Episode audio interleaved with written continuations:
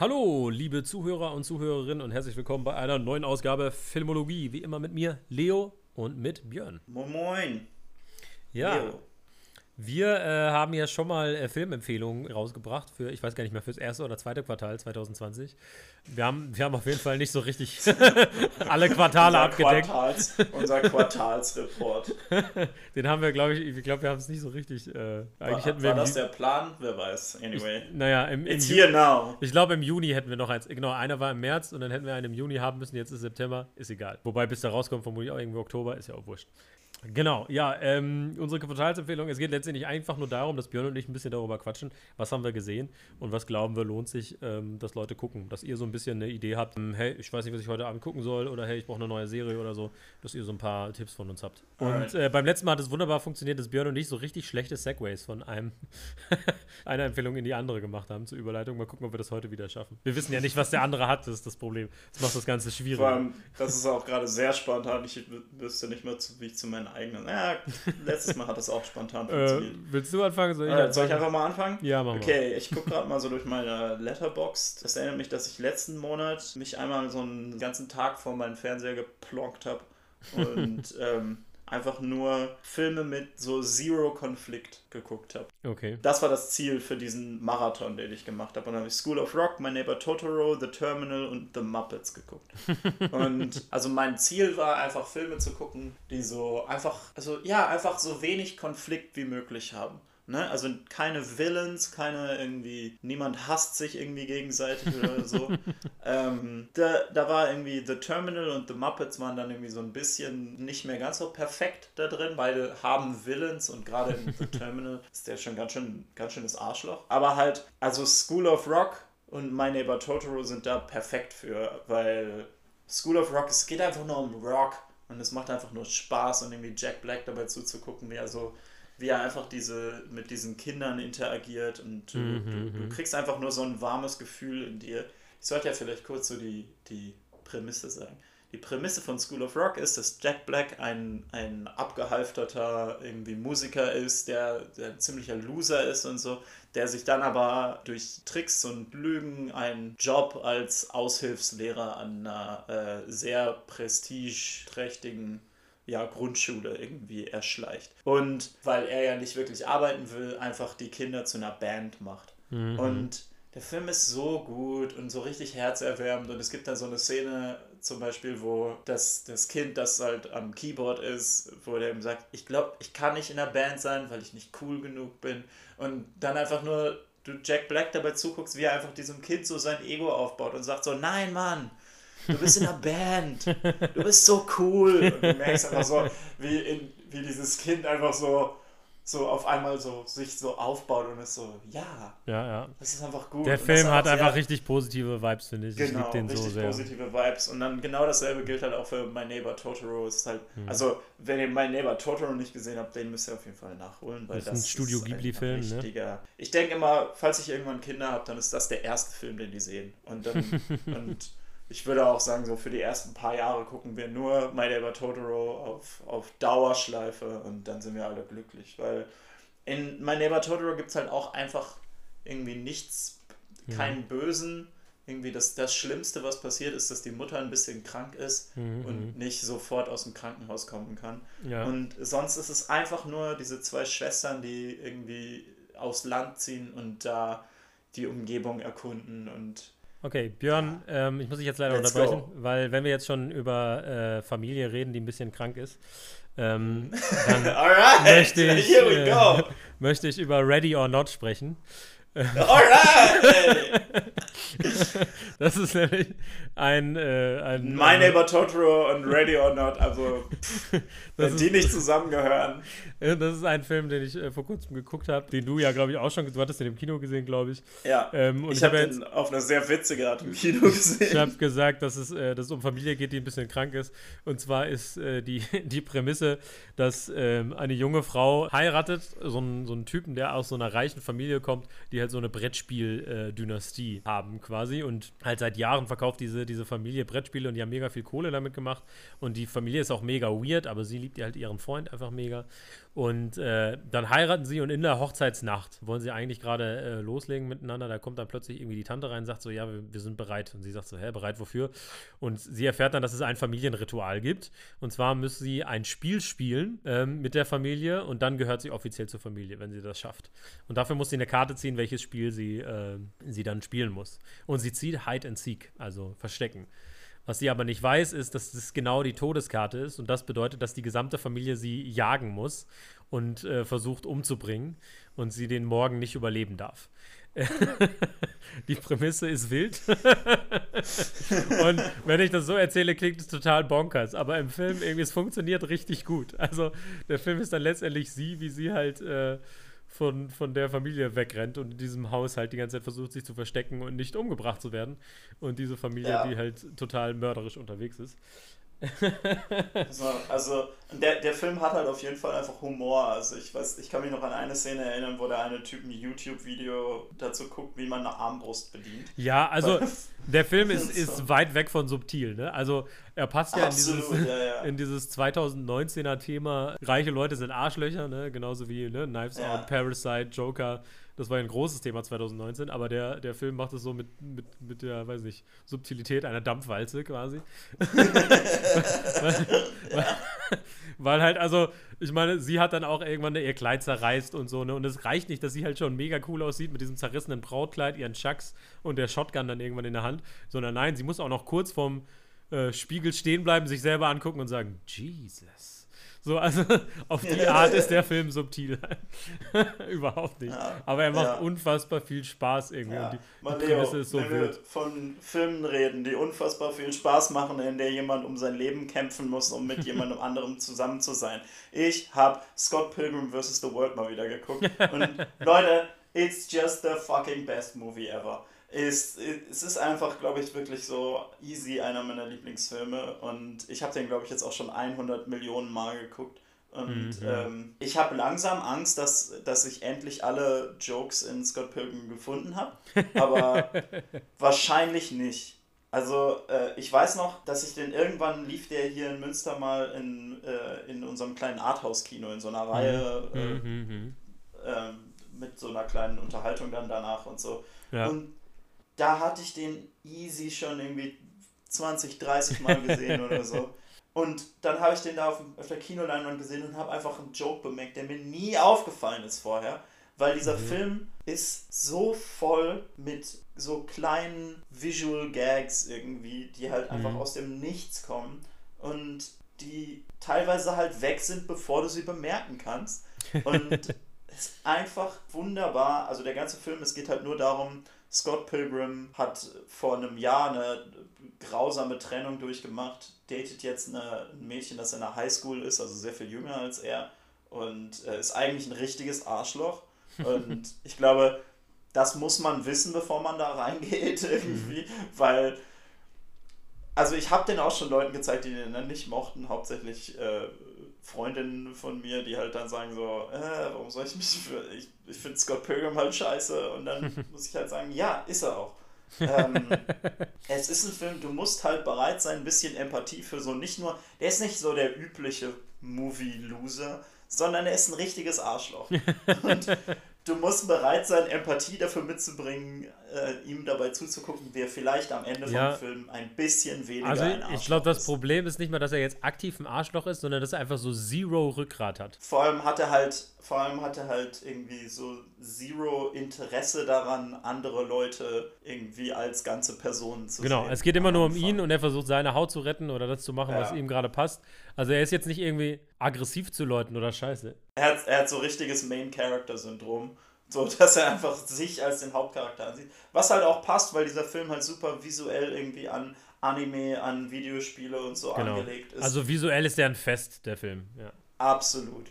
Ein un und auch musikalisch ist ja mhm. richtig gut. Und, und Geil. ich bin einfach so richtig so, yes! Das ist ja vom Regisseur von Baby Driver und von Hot Fuzz, also von Edgar Wright. Und wer ja. die anderen Edgar Wright-Filme macht, der wird auch Scott Pilgrim lieben. Also stilistisch super geil, äh, super unikater Humor. Also der Film ist einfach was Besonderes irgendwie. Ne? Ähm, genau. Aber Björn, wenn wir jetzt schon über White Boys reden, die irgendwie in einem Kampf äh, reinkommen, dem sie eigentlich nicht gewachsen sind, unfreiwillig, ähm, mhm. dann müssen wir auch über Gangs of London reden.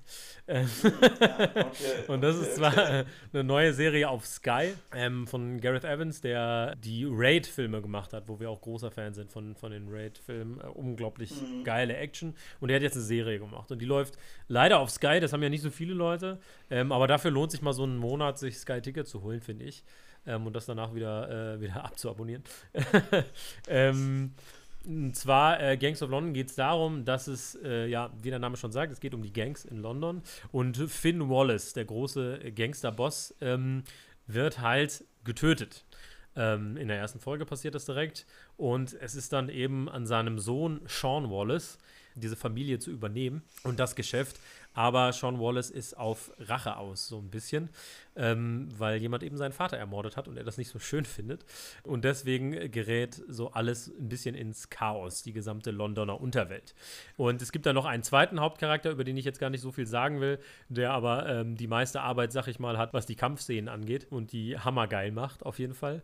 Aber ich finde, Gangs of London ist eine mega geile Serie, die richtig viel Spaß macht. Also wenn man so auf Crime-Filme steht ne, und auf so ein bisschen Action, ist es genau was für einen. Die ist auch brutal, ne? also das darf man nicht vergessen.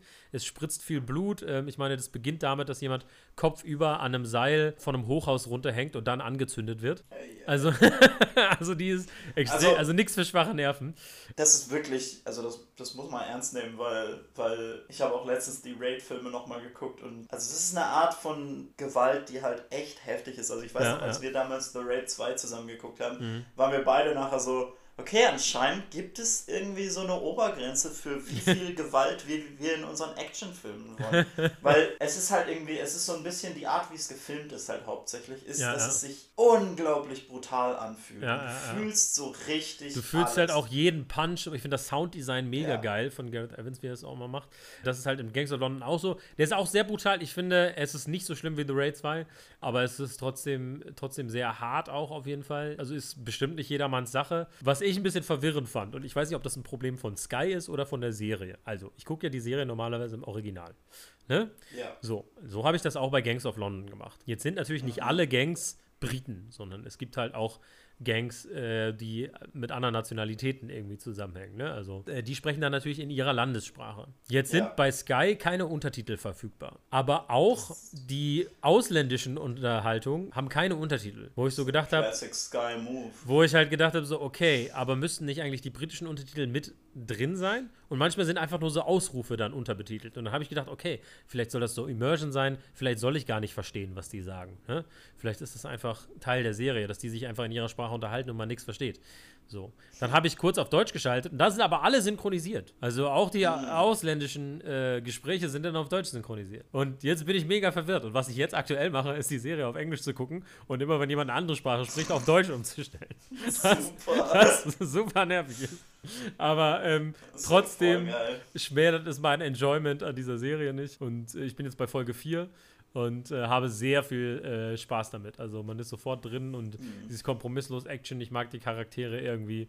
Hier Dings spielt auch mit. Jetzt ist mir der Name leider entfallen, die äh, Catelyn Stark in Game of Thrones spielt. Ja. Äh, spielt da wieder so eine so eine Familienmutter-Figur, aber ein bisschen, ein bisschen mit einem anderen Twist.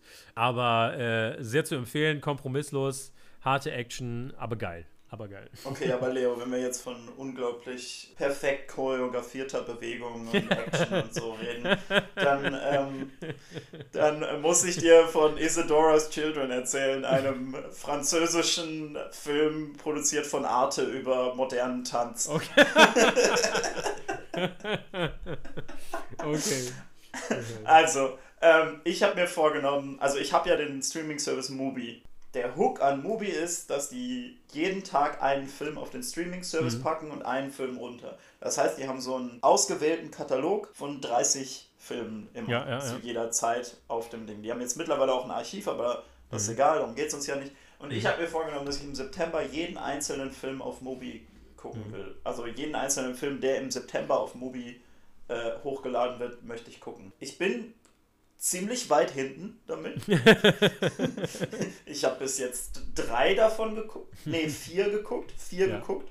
Mhm. Also das heißt, ich bin neun Filme hinten. Das Gute ist, dass die manchmal auch Kurzfilme hochladen. Das heißt also, ich habe eine Chance. Aber der erste Film, den ich geguckt habe, war ähm, Isidora's Children. Und den habe ich geguckt, nachdem ich von der Arbeit gekommen bin. Also ich hatte so eine richtig lange Schicht. Dann bin ich mhm. nach Hause gegangen und habe gedacht, okay, gut, jetzt gucke ich noch den ersten Mubi-Film. Mhm. Dann habe ich den so angemacht und habe so geguckt und habe so gemerkt, so, okay, ein französischer Film, produziert von Arte, über modernen Tanz.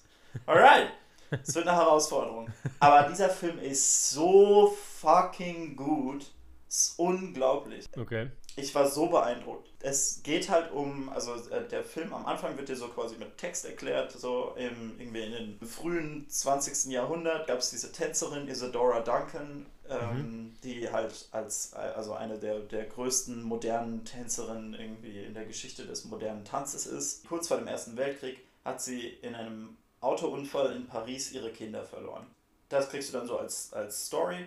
Und dann wechselt es halt zu heutiger Zeit und wir folgen so einer, so einer jungen Tänzerin, die in den irgendwie vielleicht drei Zeilen Dialog, die, die sie hat, so eröffnet, dass sie irgendwie wohl irgendeinen unspezifischen Unfall hatte. Mhm. Und dann folgen wir ihr quasi nur dabei, wie sie diesen Tanz, den Isadora Duncan, ich weiß nicht, komponiert hat, choreografiert hat, mhm. ähm, über diese Erfahrung, dass sie ihre Kinder verloren hat. Diesen Tanz lernt diese junge Tänzerin. Und es ist so faszinierend, der dabei zuzusehen, mhm. weil sie diese, diese übernatürliche Präzision hat in ihre, ihren mhm. Bewegungen. Mhm. Es gibt so einen Moment, weil sie nachts nicht schlafen kann, mhm. steht sie halt auf und äh, irgendwie liest dann mehr über den Tanz oder was auch immer, ich weiß nicht mehr mhm. genau. Aber es, was du halt siehst, ist ein Shot von ihren Füßen, die so unter der Bettdecke hervorziehen und du merkst so, okay, dann steht sie auf, aber es sieht halt aus, als würden ihre Füße irgendwie an unsichtbaren Schnüren zur Seite weggezogen, weil die sich so präzise bewegt. Mhm, und es ist mhm. unglaublich beeindruckend. Und da habe ich auch gelernt, dass anscheinend für modernen Tanz es irgendwie Noten gibt. Also sie hat dann irgendwann hat sie so ein Riesenbuch vor sich und, äh, und guckt sich das so an und es sieht irgendwie so aus, als hätte sie so Schaltdiagramme vor sich oder so, als würde sie jetzt gerade irgendwie einen Computer bauen oder so. Aber ähm, aber es ist halt irgendwie Notation für Tanz. Also, hm, faszinierend. Und sie lernt dann eben diesen Tanz in unglaublich, also wirklich unglaubliche Präzision, mhm. macht sich, gibt sich richtig Mühe, so die Bewegungen alle richtig zu machen und so. Und die, den Rest ihrer Zeit verbindet sie halt damit dann irgendwie sich mit dieser, mhm. dieser Story zu verbinden. Ne? Und das ist die erste halbe Stunde von dem Film. Und dann oh, okay. hat der Film einen Twist. dann hat der Film einen Twist. Okay. und ich weiß halt nicht, ob ich den verraten will, weil es nee, ist halt lass wirklich, mal, lass mal. ja, also, also wir sehen dann halt, der Film ist größtenteils auch ohne Soundtrack. Mhm. Ähm, der hat nur so ein Musikstück, was dann halt spielt, wenn sie das dann am Ende tanzt. Mhm. Also äh, in ihrer ersten, sie, sie tanzt das dann einmal, du siehst es dann so einmal von ihr perfekt. Mhm. Und dann äh, ist das so ein Hardcut auf so einen Flyer für so eine Performance von diesem Ding, von diesem Tanz. Mhm. Und dann denkst du halt so, okay, jetzt, jetzt macht sie eine Performance davon, aber das ist nicht, was passiert. Und mhm. was dann halt passiert, ist so unglaublich faszinierend, dass es mich so richtig, also ich habe den um 1 Uhr nachts irgendwie zu, ich war um 1 Uhr nacht, nachts irgendwie fertig und ich konnte nicht aufhören, über diesen Film nachzudenken, weil der einfach so richtig faszinierend ist, wunderschön, der macht einfach, also der, der gibt dir einfach so richtig viel zum Nachdenken, glaube ich. Ja, ja, ja weil, also gerade so in dieser ersten halben Stunde habe ich die ganze Zeit schon so darüber nachgedacht, ich finde diese Präzision so, prä mhm. so faszinierend, mit der sie sich bewegt, weil mhm. ich so denke, ich glaube, das Einzige in meinem Leben, wo ich irgendwie auch nur annähernd so eine Präzision anstrebe, ist irgendwie, wenn ich Origami falte oder so. Aber sonst irgendwie bei allem anderen bin ich so, nein, nein, nein, just feel it, man. Aber ja. diese, die, alleine diese, diese, den Körper so als so eine präzise Maschine wahrzunehmen und so zu nutzen, fand ich unglaublich faszinierend, einfach nur zu sehen. Ja, ich, also ich habe ja auch ein Movie. Ähm, ich habe da, glaube ich, erst einmal einen Film geguckt, ähm, aber mhm. den sollte ich dann vielleicht auch mal auschecken. Ich bin bei Movie tatsächlich also mehr so ein selten gesehener Gast. Ähm, ja, ich definitiv auch, weil das eben alles immer sehr harte irgendwie äh, Indie, also ich würde nicht mal Indie sagen, das sind Arthouse-Filme größtenteils und halt internationale Filme, äh, teilweise eben so alte Klassiker also ist auf jeden Fall nicht so einer, wo ich mir jeden Abend normalerweise einen Film reinziehen wollte, aber ich habe halt so gedacht, ja. so es ist eigentlich ganz gut, sich hin und wieder mal so, aus seiner Comfortzone rauszubewegen. Aber Björn, wenn wir jetzt schon über unsichtbare Gäste reden und äh, ausländische Filme, habe Okay. ich noch den spanischen Film Der unsichtbare Gast. Okay, okay, okay. Ich habe versucht, mir den Segway selber zu legen, indem ich gesagt habe, ich bin ein selten gesehener Gast bei Movie. Wow. Es war, es war, es war ein Stretch. Ich sehe ich es ein. Aber das ist ein Netflix-Film, der mir, der mir vom Arbeitskollegen empfohlen wurde. Der äh, ist, ist eine spanische Produktion und aktuell eben auf Netflix. Und ähm, das ist so ein, ja, ich sag mal, Mystery. Thriller oder Crime? Ja, wie soll ich sagen? Also es, es ist letztendlich geht es darum, ein Typ, so, so ein reicher Geschäftsmann, spanischer Geschäftsmann, ähm, ist bezichtigt worden, seine Mätresse in seinem, äh, in einem Hotel, in dem er mit ihr war, umgebracht zu haben. Und er behauptet aber, dass noch eine dritte Person in diesem Hotel gewesen sei Okay. und ähm, die Frau umgebracht hätte und ihn niedergestreckt hätte. D der Film geht sozusagen los. Er sitzt in seinem Apartment und hat sozusagen Hausarrest, weil er verhaftet worden ist. Und dann wird er besucht von so einer Expertin, die seinen Anwalt angeheuert hat, die nochmal so seine Aussage überprüfen soll und ihm vor Gericht auf jeden Fall helfen soll. Und die interviewt ihn dann zu den Geschehnissen äh, dieser Nacht und aber auch zu den Hintergründen. Und dann ähm, wird halt die eigentliche Story immer so in Flashbacks erzählt. Und dann wird immer wieder zurückgeschnitten zu diesen beiden, wie sie sich im Raum unterhalten. Und das fand ich, ähm, war so ein recht effektiver Thriller irgendwie, ne? Weil sie dann natürlich mehrere Sachen fragt und dann erzählt er das erst aus einer Perspektive und dann lockt sie aber so ein bisschen was aus ihm raus und dann erzählt er dieselbe Geschichte nochmal, aber mit ein paar anderen Details. Also man sieht dann diese Geschichte auch häufiger sozusagen aus anderen Also- Perspektiven oder mit anderen Emo äh, Informationen. Klassischer Rashomon-Move. Genau, genau. Und ähm, ich muss sagen, ich fand den Film echt sehr effektiv und sehr spannend. Also ich hatte so ein paar Stellen, wo ich gesagt habe, so okay, ich bin dem Film zwei Schritte voraus, äh, vielleicht so ein bisschen. Äh, und dann kamen aber wieder Stellen, wo ich dann wieder einen Schritt äh, hinterher war sozusagen. Also es macht halt auch Spaß, weil man manche Sachen halt schon rausfindet, manche Sachen noch nicht. Und ich persönlich fand jetzt für mich, ähm, dass es eine ganz gute Balance war. Aus, man, man findet schon Sachen eigenständig raus und der Film überrascht einen aber noch so mit, mit Infos. Ne? Weil ich finde immer, wenn man so ganz lost ist, macht es nicht ganz so viel Spaß. Und wenn man irgendwie alles vorher schon rausbekommen hat, ähm, macht es auch nicht so viel Spaß. Aber ich finde, der Film hat da eine sehr gute Balance. Und mir hat er sehr gut gefallen. Also ähm, ich war echt positiv überrascht. Das war so, ein- so ein kleiner, kleiner Gem, der aktuell auf Netflix ist und den man einfach so finden kann. Alright, alright. Habe ich ja auch schon auf Instagram empfohlen. Wir sind ja auf Instagram. Okay, das kommt am Ende. Plugs kommen am Ende. Leo, Okay. wenn wir gerade von, von dritten Personen, die unsichtbar sind, reden. ähm, ich Ja. habe einen australischen äh, Science-Fiction-Film geguckt, Upgrade. Okay. Ähm, ja, den habe ich den auch gesehen. glaub Der ich, auch schon gesehen, Ja. genau. Der ist von einem von den beiden Typen, die Saw gemacht haben, Mhm, die mhm. Winnell. Mhm. Ähm, Äh, Björn, jetzt muss ich dich kurz stoppen. ja, Ich habe Upgrade in unserer letzten Podcast-Folge empfohlen, wo wir Filmempfehlungen gemacht haben. Echt, man, Ja, damn it.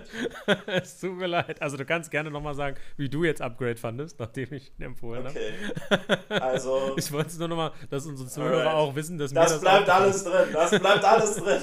Ja, ja, nein, das ist okay. Das Wir ist sind ein ehrlicher Podcast. Also, ich habe vergessen, dass Leo genau diesen Film empfohlen hat. Aber guess what? Es ist ja auch schon ein paar Monate her. Aber ich habe ihn jetzt geguckt und Leo hat recht, der Film ist cool. Der Film ist echt cool.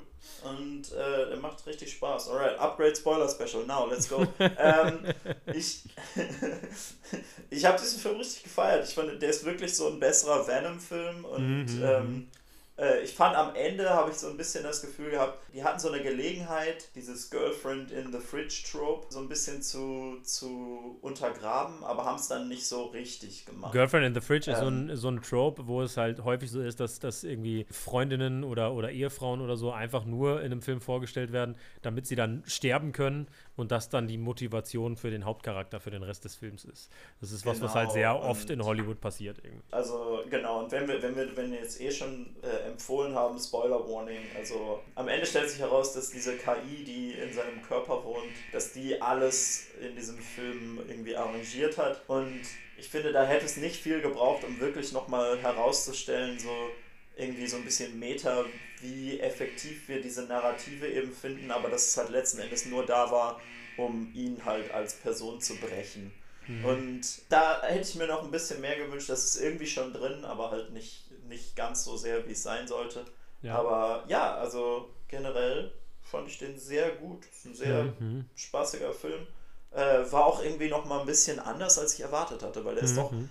Mehr Science Fiction, als, als er irgendwie im Trailer aussieht, Mhm. glaube ich. Es ist halt Mhm. wirklich noch, es sind noch mehr Sci-Fi-Elemente drin.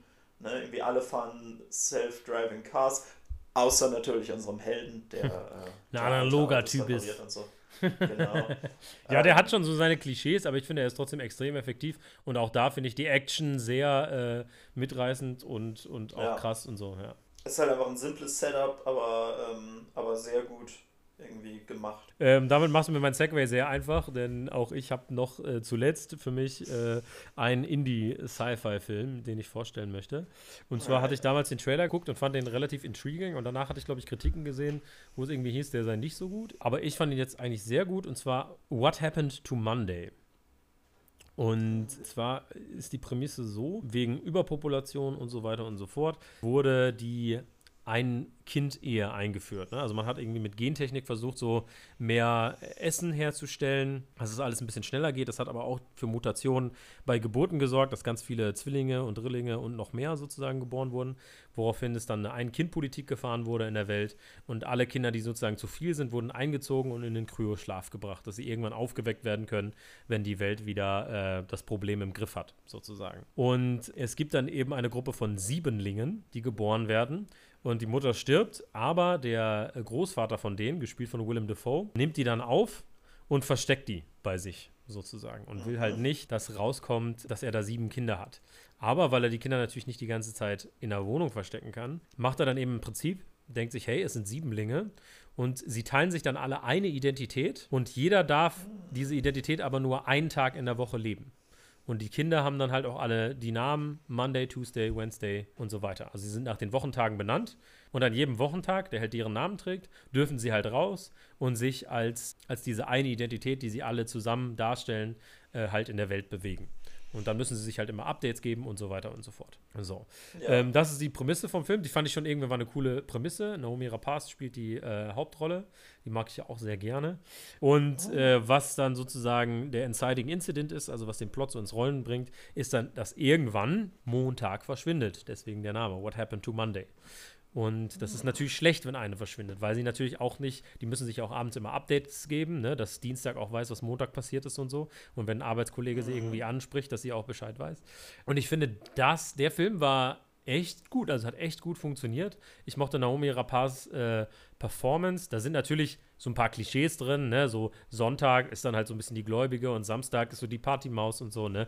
Also, ähm, aber auch so ein bisschen was, was man so erwartet, ne, von einem Film, was man auch irgendwie möchte, finde ich, so, ne, wenn man schon so ein Konzept irgendwie macht. Und ich fand, er hat so als Mystery-Thriller noch besser funktioniert als als Science-Fiction-Film.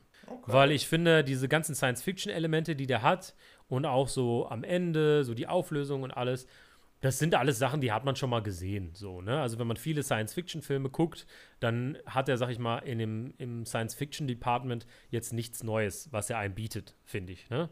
Das sind halt alles irgendwie recycelte Ideen aus anderen Filmen. Irgendwie, ich fand so, der hatte auch so Minority Report Vibes und Upside Down, halt viele so kleinere Science-Fiction-Filme und so. Aber war echt cool irgendwie und, und dieses Mystery-Element, das hat halt besonders funktioniert, ne? dass du halt wissen willst, okay, wer ist wo und der, der Film ist dann auch echt, also er hat echt spannende Szenen und so. Und ich fand ihn trotzdem irgendwie mega mitreißend und finde, der lohnt sich auf jeden Fall zu gucken. Ich bin ja eh jemand, der, wenn ein Film irgendwie eine besondere, einzigartige Prämisse hat, der dann vieles anderes verzeihen kann, so, ne? Also, keine Ahnung, ich mag, ich mag einfach so Sci-Fi-Indies, ne? Auch so ein Daybreakers oder so ein Predestination. Das sind keine perfekten Filme, aber ich mag die einfach, weil die so eine, so eine unikate Prämisse haben, so, ne? Und das finde ich ist bei What Ja, Happened to Monday auch, auch ganz deutlich zu sehen. Und Nomi Rapaz spielt das echt gut. Und ähm, also wie gesagt, ich hatte nicht erwartet, dass ich, dass ich so mitgerissen äh, bin von dem Film und dass ich den so spannend finde irgendwie. Und wie gesagt, dieses, dieses Thriller-Action-Element funktioniert für mich wesentlich besser als das Science-Fiction-Element. Aber das funktioniert halt eben, eben gut. Ja, das war's von mir mit Empfehlungen. Hast du noch was, äh, Björn? Ich überlege gerade, ob ich noch einen äh, crazy Segway zu Short Term 12 von diesem Film finde. Guck Short Term 12, Leute, das Alles ist klar. großartig. Alright, dann war's das äh, von uns zu unseren äh, Filmempfehlungen. Äh, wir hoffen, da ist ein bisschen was dabei für euch, was, was euch gefällt. Schaut's auf Netflix, auf Sky, wo auch immer es das gibt. Und äh, ansonsten ab ins Kino. Bye. Ideen aus anderen Filmen. Irgendwie, ich fand so, der hatte auch so Minority Report Vibes und ähm, ja, so ganz viele. Ah, sorry. Okay, alles klar. Mein Mikrofon ist runtergefallen. Achso. Geht's wieder? Ist schon wieder runtergefallen. Hast, hast, hast du es jetzt? Jetzt habe ich es wieder, ja. Ich fange nochmal von vorne an. Ähm, hallo, liebe Zuhörer. Achso, nicht ganz von vorne.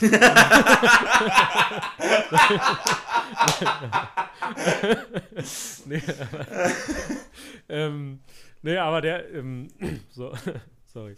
Ähm,